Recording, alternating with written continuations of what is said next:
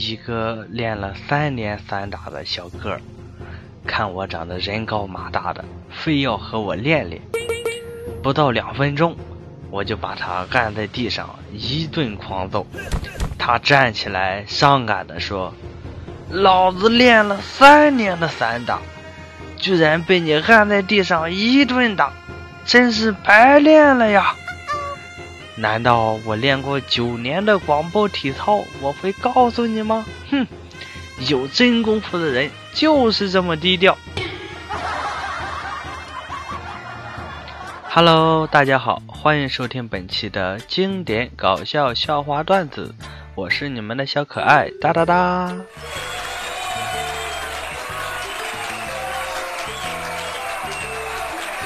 刚刚我下班回家的时候。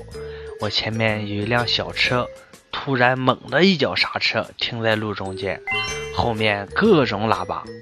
这时，他车窗里伸出一只手，手里面握着一个被扯下来的方向盘，对我们挥了挥，所有人都安静了。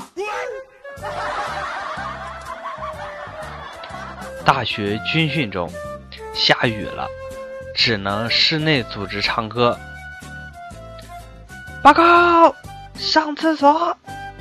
大的、小的，小的教官，小的别成汉。后面悠悠飘来句：“大的别成饭。”不说了，我继续看那家伙抱头深蹲。有个女同事挺胖的，有一天她问我：“为什么现在的人都以瘦为美？”胖难道就没有点好处吗？我说，怎么会没有呢？所谓一胖遮百丑，当别人发现你胖的时候，就不在意你长得丑不丑了。青年见禅师，大师，我都三十好几了还单身，请问大师怎么才能找到媳妇儿啊？禅师摸摸脑袋：“你有病是吧？我要知道怎么能找到媳妇儿，我还当和尚啊！”今天去女同事家帮她修电脑，电脑中病毒了。我问她平时用电脑都干嘛呀？她说也没什么，就是老爱看电影。中午时候修好了，她非要请我吃饭。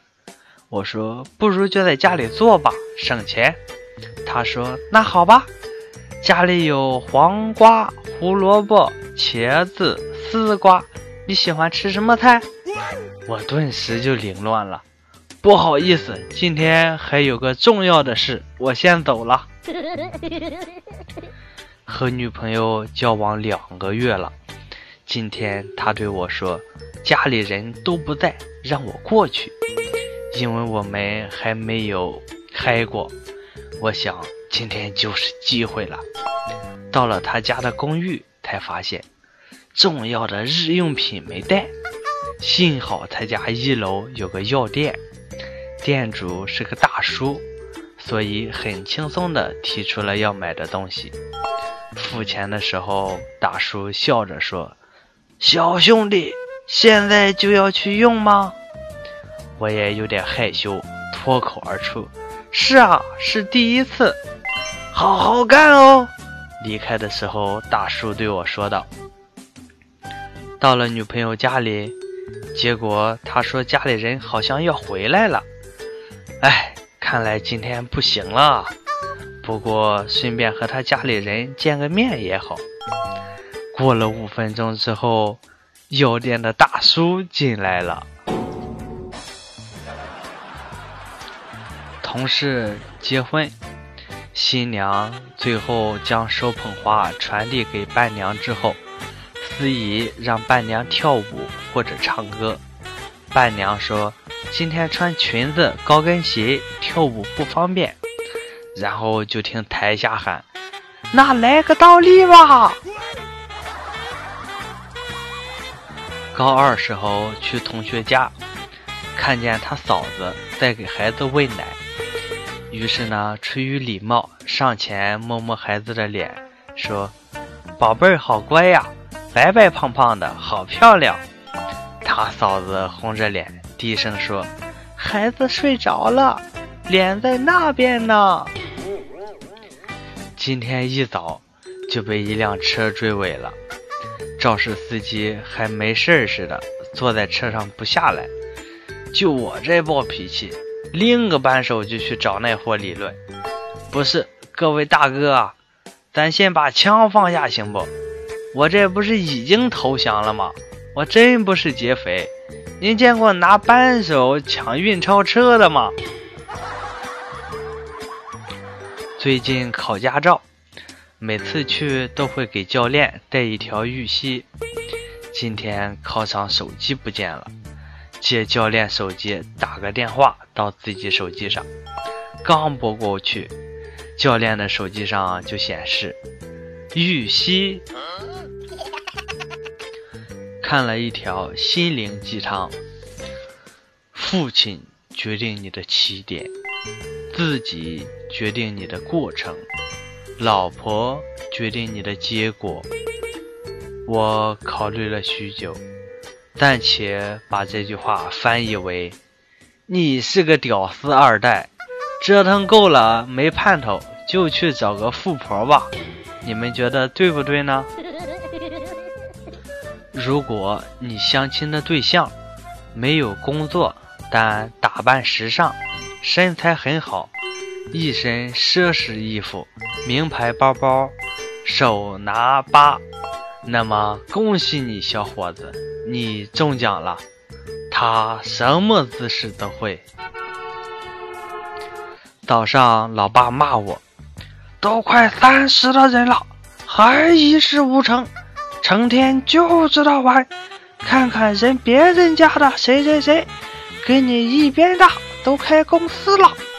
我随口说了一句：“你跟马云还一边大呢，看看人家。”老爸顿时无声，瞪大眼睛看看我，我是不是该跑路了呢？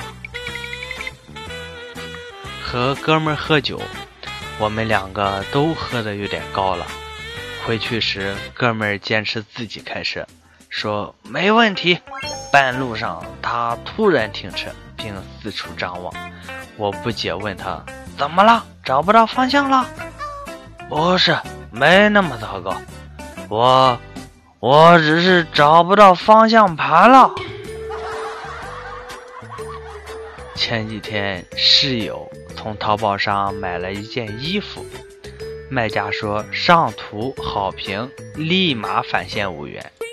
于是室友穿上衣服，自信美美的拍了五张照片。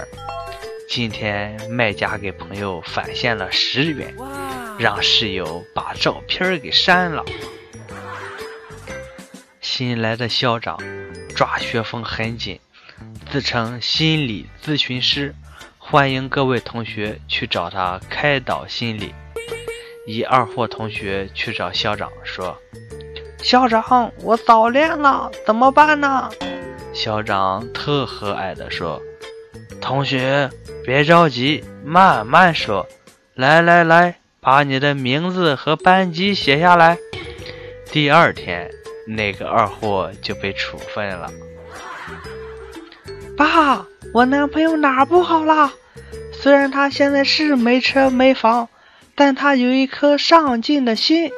至于长相、身高什么的，都是外在，我不在乎。希望您，儿子啊。别说了，咱们继续吃饭吧。今天早上在公司门口抽完烟，就把打火机放在牛仔裤后面口袋里了。进了公司以后，往板凳上一坐，竟然爆了。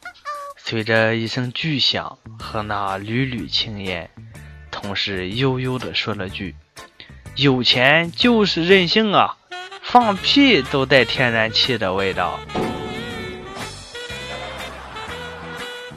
好了，那么看了那么多的搞笑段子呢我们今天的节目就分享到这里了。